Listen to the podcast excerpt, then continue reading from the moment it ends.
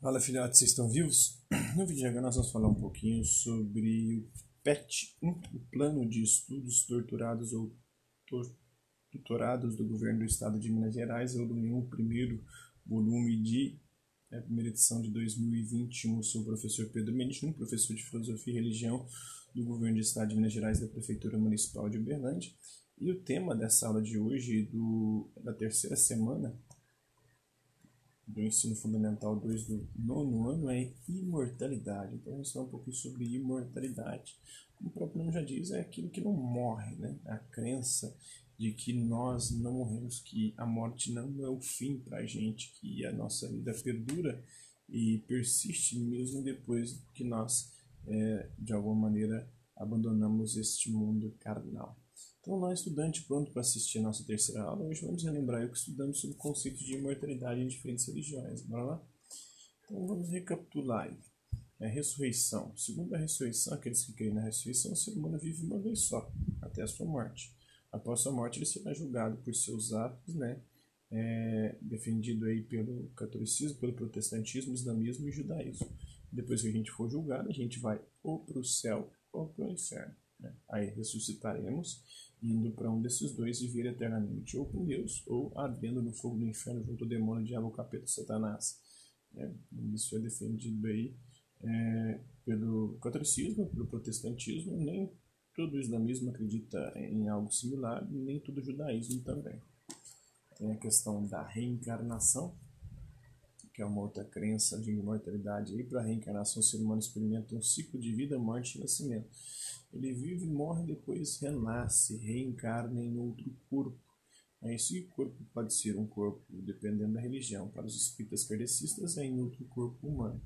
Para religiões como o hinduísmo, o budismo, essa reencarnação pode ser em outros seres, né? animais, vegetais, algumas vertentes até minerais. Né? Os ciclos de reencarnação têm por objetivo a evolução espiritual é defendido aí pelo kardecismo, pela religião, pela umbanda, pelo budismo, pelo hinduísmo. E tem a crença também na ancestralidade, os ancestrais. O ser humano reencontra com seus antepassados após sua morte. Os antepassados ficam, de alguma maneira, nos acompanhando nessa nossa vida terrestre. É, reunido com os anciãos do seu povo, ele passa a zelar pelos que estão vivos. Né? O objetivo do ancestral é nos guiar, nos acompanhar e nos proteger.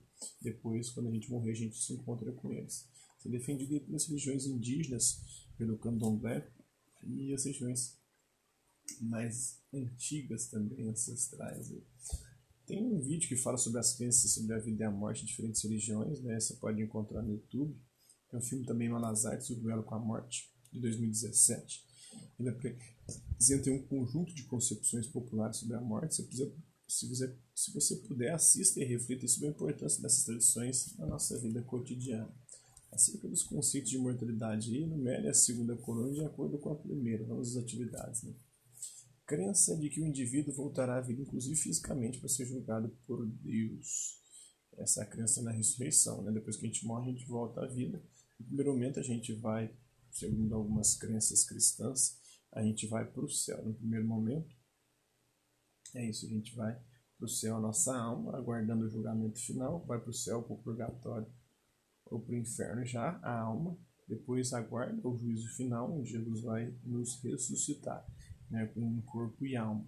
E aí tem o juízo definitivo, o juízo final, e aí a gente vai para o céu, para o inferno, e já não tem mais purgatório.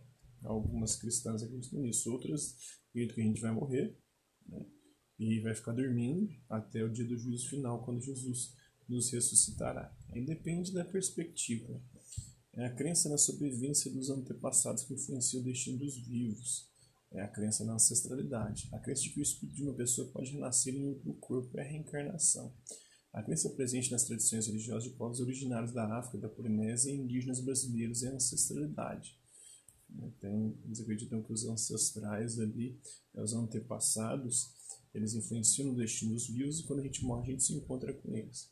A crença presente nas tradições judaicas cristãs e islâmicas, elas acreditam na ressurreição, né? é a crença mais comum nessa, apesar de que nem todas, né, o judaísmo não é todas as versões do judaísmo acreditam na ressurreição, nem todas as versões islâmicas. Né? Mas no mesmo sim, eles acreditam numa ressurreição, né? inclusive essa ressurreição Essa é uma ressurreição onde o sujeito traz virgens lá, o paraíso é bem interessante. A crença presente no espiritismo e no budismo que é a reencarnação. No hinduísmo também essa reencarnação pode ser né, no espiritismo kardecista somente num outro corpo humano.